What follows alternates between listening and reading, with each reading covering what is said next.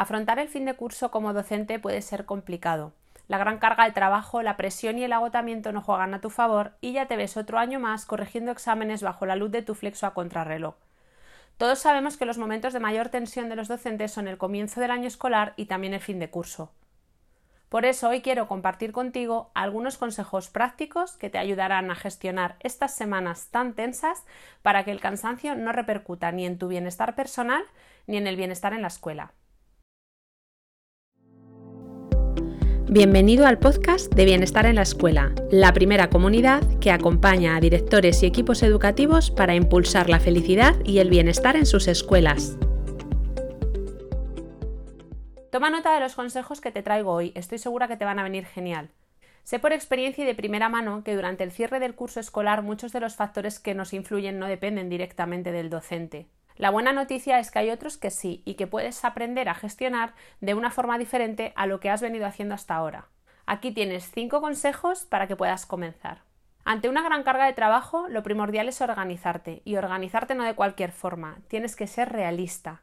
No importa las tareas que tengas pendientes por completar, tus horas al día siguen siendo 24. Si te planificas pensando que tus días son de 30 horas, no vas a ninguna parte. Por eso mi recomendación es que empieces vaciando tu mente con todo lo que tienes pendiente y lo ordenes por prioridad, diferenciando entre lo urgente y lo importante. Puedes coger un folio y hacer una cuadrícula siguiendo el siguiente esquema. Urgente, importante, no urgente, no importante. Organizarte de esta forma te evitará el estrés que conlleva estar apagando fuegos todo el rato. Si sabes clasificar tus tareas con este criterio, podrás avanzar y mantener el foco durante este fin de curso.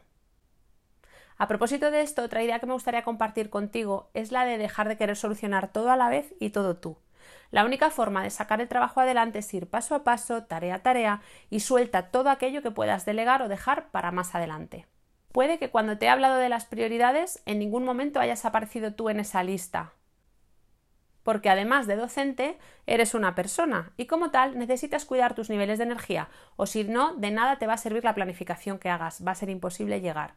Sé que pensarás que estas semanas no tienes tiempo ni de parar a comer, pero déjame darte unos consejos que a mí me ayudan mucho a mantener mis niveles de energía cuando no tengo tiempo para nada.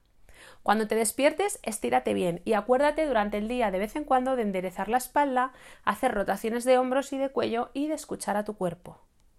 Pon un cronómetro de un minuto o más, si tienes algo más de tiempo, y respira profundamente y repetidamente, mientras mentalmente inspira, expira, te repites. Esto te va a ayudar a mantener la ansiedad y el estrés bajo control.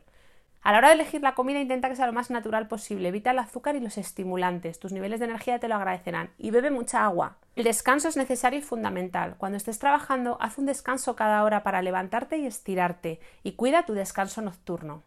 Y por último, aunque te parezca imposible sacar tiempo, busca al menos 20 minutos para hacer algo de ejercicio suave. Incluso en YouTube puedes encontrar rutinas cortas que te pueden venir de maravilla. El tercer consejo que quiero compartir contigo es el de exteriorizar tu situación y cómo te sientes con tu entorno. Si tu familia, pareja y colegas saben cómo te sientes y las emociones que el trabajo te está generando durante estas semanas, podrán apoyarte y ayudarte en todo lo que puedan. A veces las personas que están fuera del entorno educativo no llegan a comprender la gran carga de trabajo y lo que supone realmente para un docente un fin de curso, por lo que es importante que se lo hagas saber para encontrar en ellos un soporte. Relacionado con lo anterior, y aunque fuera del trabajo hables de cómo te sientes, es también necesario que reserves tiempo para pensar en otras cosas. Lo recomendable es evitar pensar en temas de trabajo al salir de la escuela, pero sé que esto en muchas ocasiones es muy difícil. Por ello, lo más sencillo es que te reserves al menos una hora para ti y para pensar en otras cosas, darte una ducha relajante, hacer ejercicio o cualquier otra cosa que te distraiga al menos un ratito cada día. Y el último consejo es que si tienes problemas y sientes que esta situación te está desbordando, pide ayuda antes de que sea demasiado tarde. Puede ser a un compañero o colega o incluso a la dirección para que puedan ayudarte a gestionar esta carga de trabajo. Porque recuerda que no estás solo ni sola en esto. En este mismo instante hay muchísimos docentes sintiendo lo mismo que tú y nos podemos ayudar.